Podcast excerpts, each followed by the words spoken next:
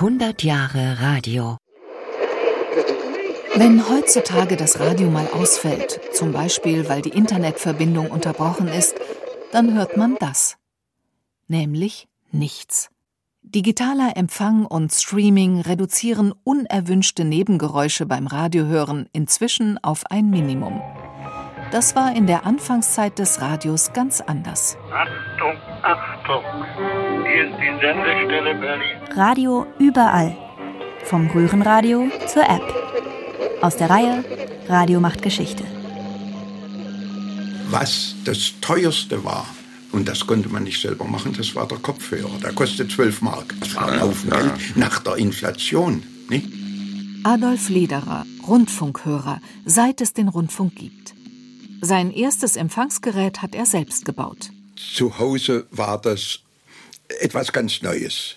Es war also wahnsinnig Interesse da, mal mitzuhören. Das bremste nur die Tatsache, dass eben ein Kopfhörer zunächst mal da war. Ja. Den konnte man aber teilen. Ja. Also wenn drei da saßen, und das waren es bei uns, ich bin der einzige Sohn, Vater und Mutter, Ja. dann musste eben einer immer Pause machen.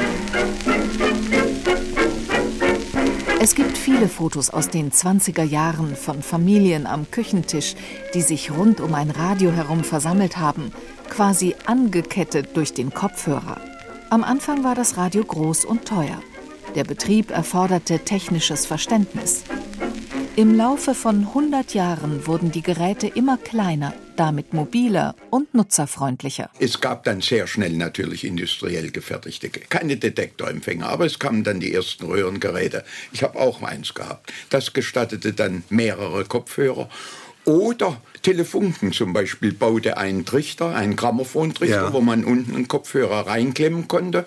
Und wenn der Kopfhörer laut genug war, kam aus dem Trichter eine Stimme. Schlager von damals. Stochern wie im Detektor. So klang's im Trichterlautsprecher. Charleston. Als Massenprodukt setzten sich kleine Kisten aus Holz oder Bakelit durch. Bakelit war sozusagen das Vorgängermaterial zu Plastik. Diese Kisten bekamen den Spitznamen Brotkasten in Anlehnung an das englische Wort Broadcasting. In der Kiste ein Röhrenempfänger, Außendrehknöpfe, um den Sender einzustellen. Knapp eine halbe Million Röhrenradios gingen 1928 in Deutschland über die Ladentheke. Die Apparate haben sich verbessert, vereinfacht und dazu noch verbilligt. jubelte Rundfunkminister Hans Bredow auf der Berliner Funkausstellung 1930. Da sorgte schon die Weltwirtschaftskrise für eine erste Delle in der Radioproduktion. Wenige Jahre später kamen die Nazis an die Macht. Um Propaganda in jeden Haushalt zu bringen, förderten sie die Radioproduktion. Auf der Funkausstellung 1933 wurde ein neues Gerät präsentiert, der VE 301. VE wie Volksempfänger und 301 nach dem Tag der Machtergreifung am 30.01.1933. Josef Goebbels hatte die deutschen Radiohersteller und Zuliefererbetriebe zur einheitlichen Produktion gezwungen, um den Volksempfänger zu einem erschwinglichen Massenprodukt zu machen. Die Wettermeldung heute für morgen spart Arbeit euch und manche Sorgen. In einem fürs Kino produzierten Zeichentrickfilm 1937 führen vermenschlichte Volksempfänger eine richtig gehende Invasion auf ein Dorf aus, vermeintlich nur um Tipps zu verbreiten, die landwirtschaftliche Betriebe produktiver machen. Behaltet uns als Freunde drum und kehrt schnell euren Beutel um. Für wenig Geld, auf Raten schon, erwerbt ihr uns und unseren Ton. Nehmt teil in jedem Falle am Rundfunk. Alle, alle! Und wirklich, die Zahl der Hörer stieg. Von knapp 4 Millionen vor der Machtergreifung auf über 12 Millionen 1939. Der Anteil des Volksempfängers daran ist groß, aber auch nicht zu überschätzen. Nur etwa vier von zehn Radiogeräten waren Volksempfänger. Wer es sich leisten konnte, bevorzugte weiterhin ein sogenanntes Großgerät. Damit ließen sich neben dem Reichssender und einer Regionalwelle auch Auslandssender hören, auch wenn das mit Kriegsbeginn verboten wurde. Hier ist England, Hier ist England. Hier ist England. Das Radio war das wichtigste Propagandainstrument im Krieg. Technisch hat sich allerdings wenig getan bis 1945. Die Ingenieure hatten andere Aufgaben. Aber schon zur ersten Nachkriegsfunkausstellung 1950 in Düsseldorf hatten die Hersteller gute Nachrichten. Dass wir nämlich auch preislich jetzt vollkommen das Vorkriegsniveau erreicht haben. Und das ist erstaunlich in der heutigen Zeit. Sie sind vielleicht der einzige Industriezweig, der preislich heute in der Lage ist, mit Geräten aufzuwarten, die den Preisen der Vorkriegszeit entsprechen. Auch technisch gab es Neuerungen. Es hat sich ja im Laufe der Zeit herumgesprochen, dass man auf Ultrakurzwelle besser hört. Besser, das bedeutet klangschöner, störungsfrei und besonders bei Musik voller und reiner. Sehen Sie, eine große lange Stange zum Beispiel, die schwankt im Wind hin und her. Ein kleines kurzes Stäbchen steht fest.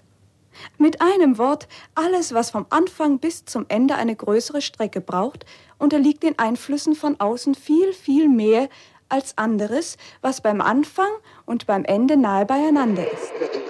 Vor allem ermöglichte es die Ultrakurzwelle den Sendern ab 1950, neue Frequenzen zu nutzen. In Deutschland entstanden zweite Programme, Kulturprogramme. Empfangen wurden sie nach wie vor meistens am Röhrenradio, das immer nutzerfreundlicher gestaltet war. Wenn man das Radio einschaltete, begann zuerst die Skala zu glimmen in einem ganz warmen weißen Licht. Es war eine Weile Schweigen, bevor langsam das Signal lauter wurde, weil die Röhren ihre Betriebstemperatur erreicht hatten. Die Röhren begannen zu glühen. Es passierte optisch was. Tina Kubot vom Museum für Kommunikation in Frankfurt erklärt das magische Auge. Es zeigt einfach nur an, wenn es maximal leuchtet, habe ich den Sender maximal gut eingestellt.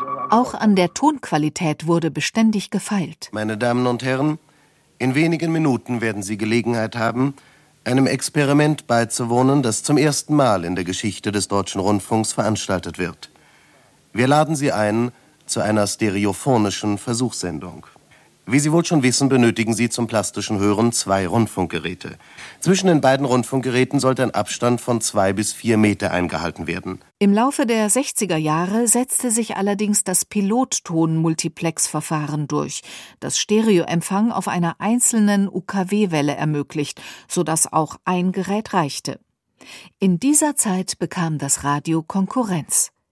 Bis 1964 verfügten sieben Millionen Haushalte über einen Fernseher. Die Zeit, in der die Wohnzimmereinrichtung um das Radiogerät im Zentrum herum gestaltet wurde, war endgültig vorbei. Das Radio wurde zum Nebenbeimedium bei der Hausarbeit und zunehmend auch unterwegs. 1954 stellte Texas Instruments das erste Transistorradio vor. Es ist viel kleiner als ein Röhrenradio und musste nicht erst aufwendig aufgeheizt werden. Und es war transportabel. Insbesondere japanische Firmen stellten massenweise solche Taschenradios her. Das TR-55 war das erste Produkt des späteren Weltkonzerns Sony. Bald wurden die Geräte erschwinglicher, so dass das Radio 1969 wirklich mobil geworden war. Ich weiß nicht, meine Damen und Herren, wo überall Sie im Augenblick unser Magazin heute Mittag Musik und Information hören. In der Badewanne, im Bett, im bequemen Fernsehsessel oder auch im Liegestuhl im Garten. Sicher bin ich mir aber, dass viele von Ihnen uns jetzt gerade im Auto hören, im Auto über Autoradio. Die ersten Autoradios in den 20ern hatten mit ihren Röhrenempfängern viel Platz eingenommen. Aber dank Transistortechnik wurde das Autoradio im Laufe der 60er Jahre zum Massenprodukt. Analog zur Ausbreitung der UKW-Wellen entwickelte sich der Verkehrsfunk. Es gab Ideen, deutschlandweit eine eigene Autofahrerwelle einzuführen. Nach langen Diskussionen wurde der Plan 1970 wieder fallen gelassen. Aber technisch brachte der Verkehrsfunk weitere Neuerungen, zum Beispiel 1974 die ARI-Kennung bei Verkehrsnachrichten. Sie sorgt unter anderem dafür, dass bei Verkehrshinweisen auch ein leise geschaltetes Autoradio laut wird. Diese Zusatzfrequenz, die dient zum Einschalten bzw. automatischen Umschalten des Autoradios bei Sendung einer aktuellen Verkehrsmeldung. Besonders Autoradios wurden in den Folgejahren immer ausgefeilter und teurer. Kein Wunder, dass die Geräte in den 80er Jahren bei Dieben immer beliebter wurden. Auch darauf reagierte die Industrie.